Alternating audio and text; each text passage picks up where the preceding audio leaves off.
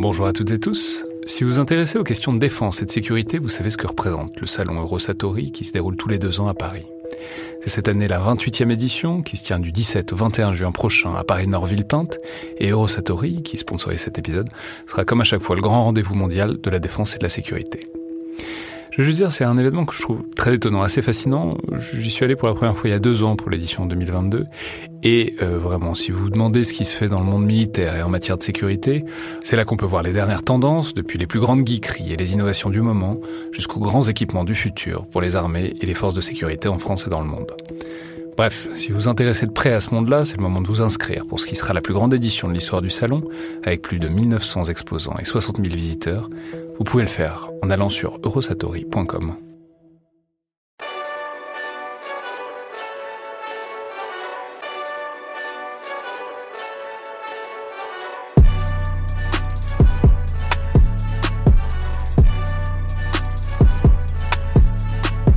Bonjour à toutes et tous et bienvenue dans le Collimateur, le podcast de l'Institut de recherche stratégique de l'école militaire, l'IRSEM, consacré aux questions de défense et aux conflits armés.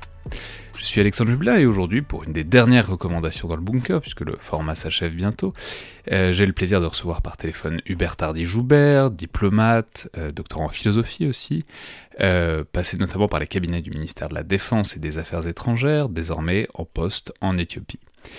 Donc bonjour et merci beaucoup d'être avec nous. Bonjour Alexandre, merci beaucoup, je suis ravi d'être avec vous. Et euh, vous souhaitez donc nous parler d'un film qui est un très grand classique. Je ne sais pas si on peut qualifier ça vraiment de classique du, film de guerre, mais en tout cas c'est un immense film qui est euh, L'Armée des Ombres euh, de Jean-Pierre Melville, film de 1969 adapté du roman de Joseph Kessel, avec notamment à l'affiche Lino Ventura, Paul Meurice, Simone Signoret, Jean-Pierre Cassel entre autres. Alors, c'est évidemment un film sur la résistance en France pendant la Seconde Guerre mondiale peut-être plutôt sur les résistants, parce qu'on en reparlera peut-être, mais de fait, on voit assez peu ce qu'ils font, comment ils sont organisés, etc. Par contre, c'est un film qui plonge avec, euh, disons, la manière qui est assez propre au cinéma de Melville, c'est-à-dire avec une lenteur et en même temps une intensité qui sont assez rares. Euh, dans les personnages, euh, dans leurs attitudes et dans leur rapport à la mort et, et, au danger et au fait d'être pris potentiellement par les Allemands. donc dites-nous peut-être pour commencer ce qui vous intéresse dans ce film et pourquoi vous pensez qui dit quelque chose quand même de la guerre, même s'il la représente en fait directement au fond assez peu? Oui, c'est vrai, c'est euh, le paradoxe un peu d'avoir d'avoir choisi ce film parce que c'est un film sur la guerre, donc sur euh, un type de guerre particulier, euh, l'action clandestine, l'action des, résistants français, la résistance de l'intérieur pendant la, Seconde Guerre mondiale, mais qui peint une guerre sans la guerre ou en tout cas sans les grandes scènes classiques qu'on peut qu'on peut attendre d'un film de guerre, euh, scènes de bataille, euh, des combattants en uniforme, des réflexions tactiques ou, ou stratégiques. Donc c'est quelque chose de, de très euh, de très différent, mais qui est qui est d'autant plus intéressant. Il y a un, il y a un vrai intérêt historique puisqu'après tout en France cette action clandestine là elle, elle, tient quand même un petit peu du, du mythe du mythe national donc c'est intéressant de, de ce point de vue là il y a un intérêt esthétique aussi euh, parce que le film de Melville, en fait, s'appuie beaucoup plus pour peindre cette guerre-là sur des ressources qui sont celles du cinéma policier ou peut-être du cinéma d'espionnage, beaucoup plus que du, du cinéma de, de, guerre. On aura l'occasion d'en reparler.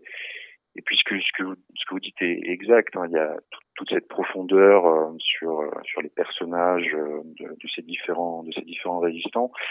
Et là, euh, je dirais qu'il y a un intérêt quasiment euh, philosophique, puisque c'est un film qui nous plonge dans, dans la cruauté euh, de cette guerre, de cette action clandestine. Et par cruauté, il faut entendre justement tous les dilemmes moraux de ce type de combat, puisque l'un des propos principaux du, film, à mon sens, enfin, c'est comme ça qui m'intéresse en tout cas en tant que, en tant que philosophe, c'est que les catégories morales, les jugements moraux, ben, volent en éclats. Ouais, on peut simplement, puisque vous y avez fait mention, dire que c'est pas totalement. Enfin, je veux dire, c'est un film qui sort en 1969, qui reprend un roman donc euh, publié par Joseph Kessel alors qu'il était à Londres, donc en, 1943, mais qui, qui, qui est du coup le film sort en fait à la fin de la décennie gaulliste. Euh, au pouvoir. Euh, c'est un film qui sort aussi avant le grand livre de Robert Paxton, qui est donc La France de Vichy de 1972, où il va s'agir d'entamer un peu ce mythe de la France qui tout entière euh, a résisté. Euh, et du coup, c'est un film qui s'inscrit assez bien dans cette période, effectivement, à laquelle vous faisiez référence, de sorte de mythification de euh, la France et du peuple français contre les Allemands, qui, qui est représenté alors un peu en, filigrane, mais qui est représenté par un certain nombre de scènes, notamment une scène avec Serge Reggiani hein, dans, un, très beau rôle, bien que court, de Barbier. Mais du, coup, c'est aussi un moment, euh, disons, de l'écriture de l'histoire de France et de, de, la manière dont la France se pensait elle-même pendant la guerre, euh, notamment sous la présidence du général de Gaulle. Oui, absolument. C'est un film d'ailleurs qui a été euh, assez mal, euh, assez mal reçu par la critique hein, à l'époque. Il, sort, en 69, donc qui a une année importante puisque c'est l'année où le général de Gaulle quitte le pouvoir. Euh, et donc le film à l'époque est assez mal, assez mal reçu par la critique, notamment par les cahiers du cinéma qui, qui le voient comme une sorte d'éloge gaulliste pur, pur et parfait, ce qui, ce n'est pas, ce qui n'est pas totalement d'ailleurs, hein, de l'aveu même de, de Melville. Et puis c'est un film qui sort deux ans avant le, le, Chagrin et la pitié de Marcelo Fulz, qui est aussi un, un moment charnière dans, dans, dans la peinture dans la constitution du mémoire national euh, qui montre bien toutes les, toutes les attitudes très différentes que les Français ont pu avoir pendant, pendant la guerre. Mais, mais c'est un film qui, qui, de fait, a un propos politique qui est extrêmement restreint parce que euh, dans le film, euh, les résistants, donc joués par Lino Ventura ou par Paul Meurice, ne parlent quasiment pas, voire pas du tout, des raisons pour lesquelles, pour lesquelles ils se battent. Donc le, le, le, propos du film est, est, pas tellement est pas tellement politique de ce point de vue-là. Il y a vraiment une vraie attention euh, à la méthode des résistants, la manière dont ils travaillent, euh, les problèmes, les dilemmes moraux qu'ils peuvent avoir aussi, mais, mais relativement peu euh, de dimension politique. Si ce n'est, il est vrai, une, séquence qui, qui, a lieu à Londres où on voit donc le, le général de Gaulle remettre la croix de, l'ordre de la libération à, l'un des personnages euh, principaux. Mais c'est l'un des personnages, l'un des personnages principaux, qui soit dit en passant, n'est pas tout à fait euh, anodin puisque c'est le personnage joué par Paul Meurice, donc qui est Luc Jardy dans le film, qui est une transposition extrêmement transparente euh, du philosophe Jean Cavaillès, puisque on voit à plusieurs reprises les bouquins que Luc Jardy est censé avoir publiés et qui sont en fait des, livres de, de Jean Cavaillès. Donc c'est pourquoi je dis ça? Parce que effectivement, c'est ce que vous signalez. On, a assez peu leur motivation, mais effectivement, ils sont représentés comme des espèces de, de, pas de purs esprits, mais de purs ressorts de la volonté. Ils étaient comme des espèces de moines soldats qui sont entièrement consumés par une cause, qui ne savent faire que ça, à une exception près, il y a un seul personnage qui, qui a un autre intérêt dans la vie, qui, est le personnage de Simone Signoret de, de Mathilde, et c'est ça qui va euh, provoquer sa chute. Mais tous les autres sont vraiment entièrement absorbés par une seule tâche, qui est euh, la tâche de la résistance et de la lutte. Oui, absolument. Euh, alors peut-être un mot quand même sur Jean Cavalier, qui n'est pas forcément très connu, mais dont il faut parler. Euh, donc effectivement, c'est lui qui inspire euh, donc le personnage de, de, Luc Jardy, qui est joué par, par Paul Meurice. Et donc Cavalier, c'est quelqu'un, c'est quelqu'un d'important. Hein. C'est un, très grand philosophe euh, des sciences, de la logique, très technique, vraiment à la pointe du savoir de son temps dans les années 30. Euh, il était aussi un homme d'action. Il était lieutenant de corps franc pendant, pendant la, campagne de, de 39-40. Et euh, dès l'armistice, il s'engage, euh, il s'engage dans la résistance. Euh, et pas tellement comme un intellectuel, je dirais, puisque les tâches auxquelles il se consacre très vite, euh, et qui mèneront à sa mort d'ailleurs, sont vraiment des tâches d'action, d'action directe, de sabotage, de renseignement, etc. Donc c'est une figure extrêmement importante dans, dans l'histoire de, de la philosophie française, extrêmement importante aussi dans le lien qu'il fait entre euh, l'homme d'idées et, euh, et l'homme d'action.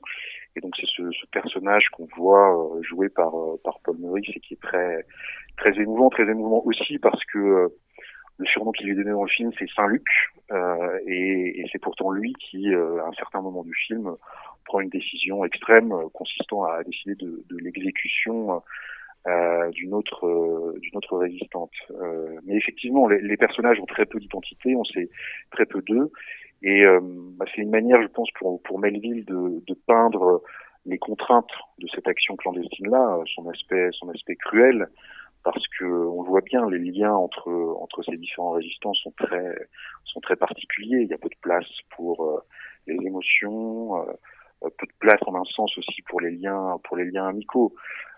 Le, symbole absolu de ça, c'est euh, justement avec ce personnage de Saint-Luc, donc le personnage de, Luc Jardy, et le personnage de, de, Jean-Pierre, incarné par Jean-Pierre Cassel, qui sont frères dans la vraie vie et qui se retrouvent euh, de, part et d'autre d'une barque euh, en train d'embarquer dans, un sous-marin anglais. Enfin, l'un mène l'autre vers un sous-marin anglais, ils se reconnaissent pas.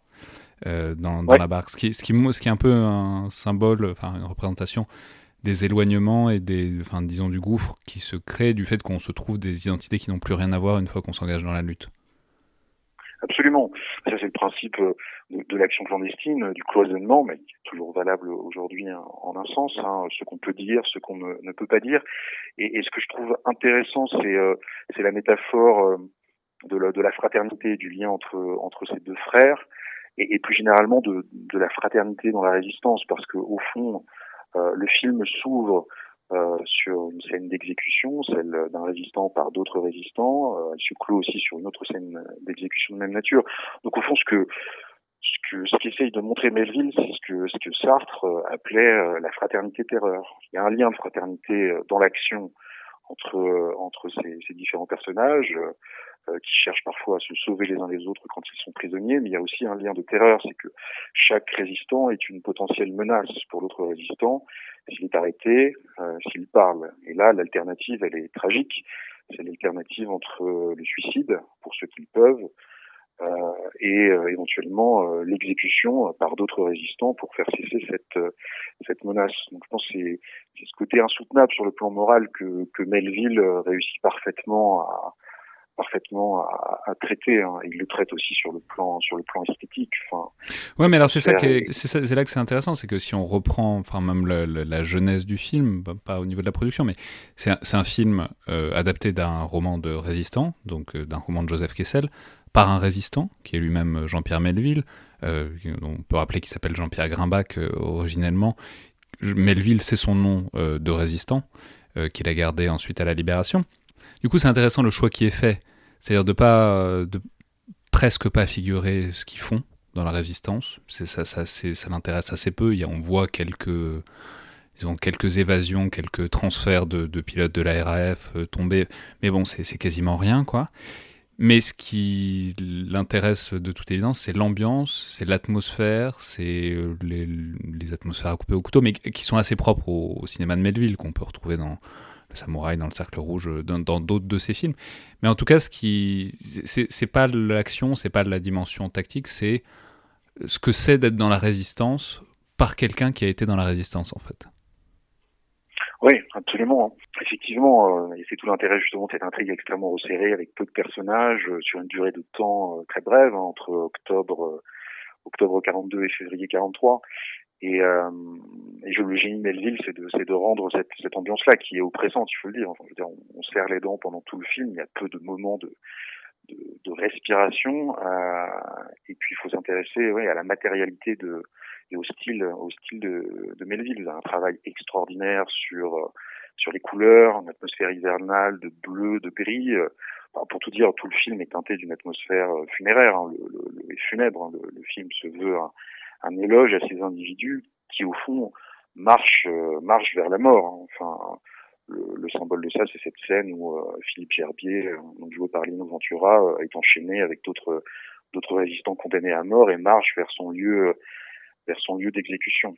donc effectivement, tout, le film est une est une méditation là-dessus sur ce qu'en termes d'existence, ça peut signifier que de se retrouver coupé des siens et voué à une tâche qui a une issue probable euh, qui est de disparaître. Ouais, on peut dire aussi. Alors, c'est aussi la beauté de Melville, c'est enfin, c'est un rythme qui est, qui est assez indescriptible, qui est assez incomparable.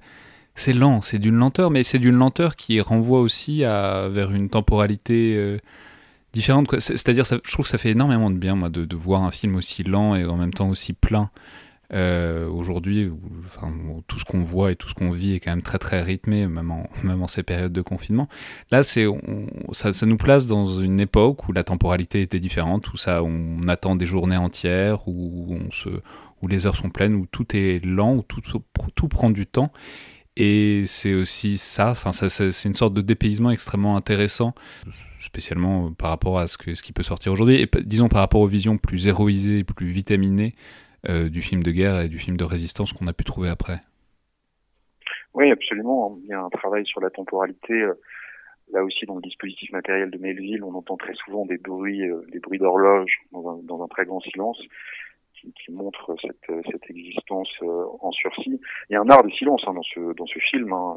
Beaucoup de moments où les résistants, l'un face à l'autre, euh, ne se parlent pas ou laissent, euh, des silences pesants entre eux. Donc je pense c'est une manière aussi pour Melville de travailler cette idée euh, du cloisonnement, de la difficulté ou de l'impossibilité à, à, tout dire. Et puis, c'est un film qui est très dur, qui est très cruel, mais qui, qui montre cette violence sans, sans voyeurisme. Vous avez des, des scènes qui sont absolument, absolument terribles, hein, de, de torture ou d'exécution mais qui qu'on voit pas. Et, ça, c'est très intéressant. Ça, c'est très intéressant, c'est qu'on voit pas les scènes de torture. Par contre, on voit les corps. On voit les corps meurtris et bleuis. Là, le travail sur les couleurs euh, des, blessures est très étonnant. C'est, On voit des corps qui changent de couleur et qui changent de forme, mais par contre, on... il n'y a jamais le voyeurisme de. Enfin, pas le voyeurisme, mais il n'y a jamais l'attention à l'action violente euh, qu'il y a entre les deux. Il y, a, juste des présences terrifiantes dont on sait très bien ce qu'elles vont faire. Il y a le résultat, mais il n'y a pas, euh, il a pas ce qui n'est pas nécessaire, quoi. Absolument, ouais. bon, ça, tient probablement aussi à l'époque. Euh, on filmerait probablement pas la, guerre ou ce, genre de, violence euh, de la même manière aujourd'hui. Peut-être qu'on serait plus soucieux d'une dimension de, de, réalisme, au risque d'ailleurs du voyeurisme. Donc il y a, y a, de la retenue, il y a une forme de pudeur de la part de Melville, euh, qui tient aussi probablement, je dirais, euh, je dirais, à son inscription dans cette, euh, dans cette époque et à, la nécessaire retenue de quelqu'un qui a pu voir certains de ses camarades disparaître. Très bien, donc on recommande évidemment vivement de voir ou revoir L'Armée des Ombres, qui est disponible sur la plupart des plateformes de VOD, qui passait à la télé il n'y a, pas très longtemps, mais qui est disponible par exemple sur la Cinétech. Je signale au passage que l'ami André Loez a lui aussi consacré un épisode de, son podcast Parole d'histoire au film, alors plus historicisant puisque c'était avec l'historien de la, de la résistance Guillaume Pollack, mais que je recommande chaudement, on, a plus insisté sur le film et sur, disons, la dimension esthétique Est-ce que la, manière dont, le film transfigure, disons, la, résistance? Euh, Merci beaucoup, Hubert Joubert. Merci.